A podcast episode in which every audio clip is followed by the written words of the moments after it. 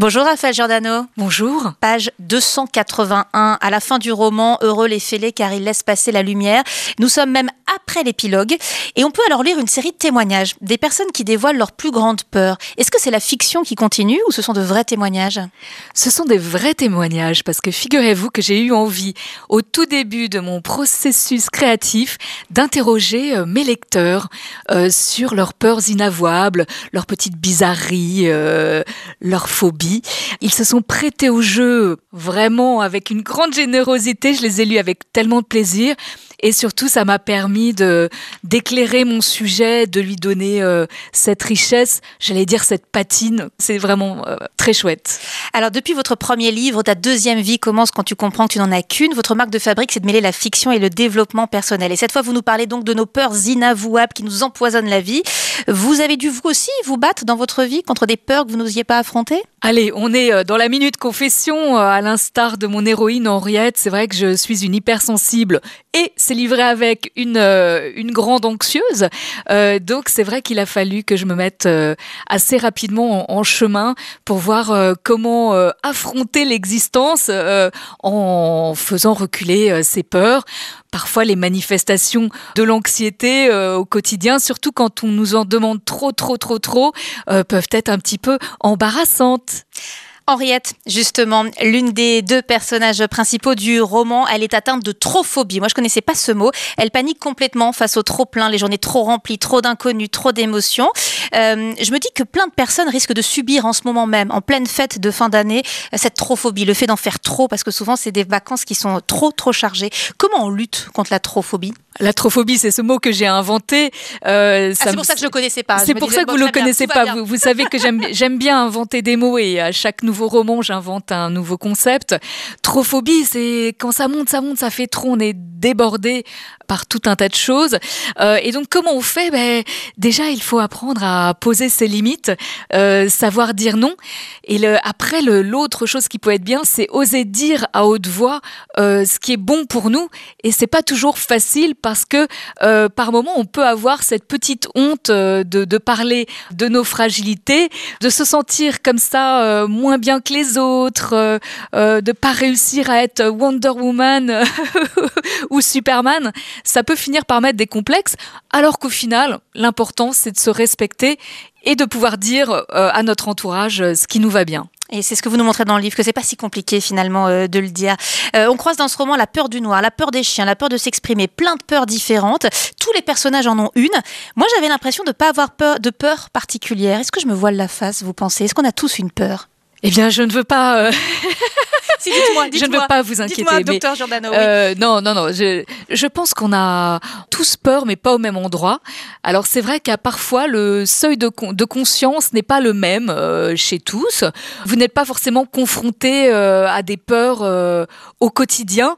Par contre, en grattant bien, mais je, je, je ne souhaite pas que tout le monde ait des peurs. Hein, je veux dire, mais au-delà des peurs, parce que les peurs c'est que la partie émergée de l'iceberg, ce ne sont que, de, que des manifestations d'une insécurité intérieure qui est là, euh, qui vient de nos blessures, de ce qu'on a pu euh, traverser dans, notre existence. Et ça, on sait qu'on a tous euh, ces casseroles du, passé, on va dire. Et ça peut se manifester même dans, des moments où on ne s'y attend pas. mais auquel cas, l'important, qu'est-ce que c'est? C'est d'apprendre à accueillir ces moments où on est en fragilité, de savoir se donner de, de la douceur, du réconfort, là où on en a probablement manqué.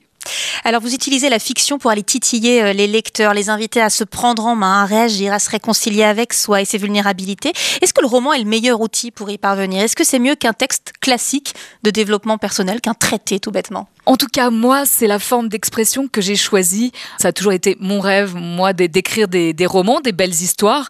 Je vous avouerai que je m'en raconte beaucoup, beaucoup dans, ma tête, des histoires.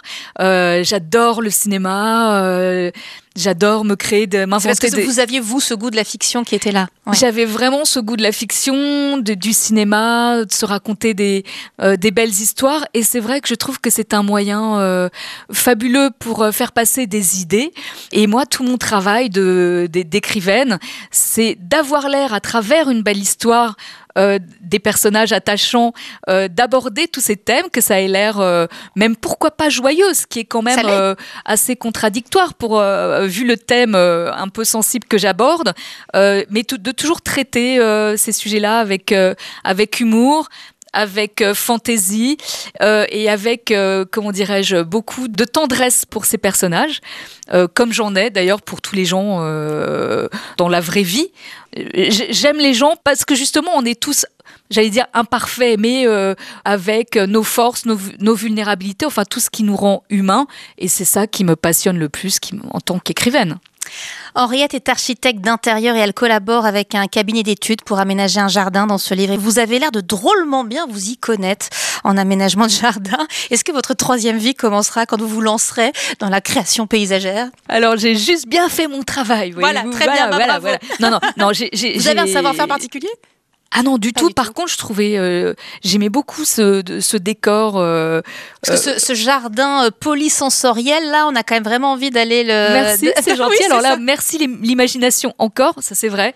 je vous dis, j'aime bien rêver les choses, mais c'est pas pour autant qu'elles existent comme ça dans, dans, le réel. Mais, mais tout de même, j'ai été interviewée un vrai cabinet de, de paysagistes d'intérieur. Mais pour le reste, tout ce qui est invention de jardin, enfin tout ce que j'ai imaginé euh, dans, dans, le roman. Euh, non, là, c'est entre moi et moi. Et voyez, le roman, bah, j'y mets tous les ingrédients que j'aime bien retrouver moi aussi. Donc oui, du fond, des idées, un, thème de fond euh, qui, qui, ait du sens, euh, les personnages attachants, mais, mais je veux dire après euh, faire rêver, faire voyager. C'est pour ça que j'emmène aussi les lecteurs en Italie parce que moi personnellement cela me plairait, tout simplement. Moi je suis une vraie Parisienne. Hein. Les gens qui nous écoutent sont peut-être dans leur voiture.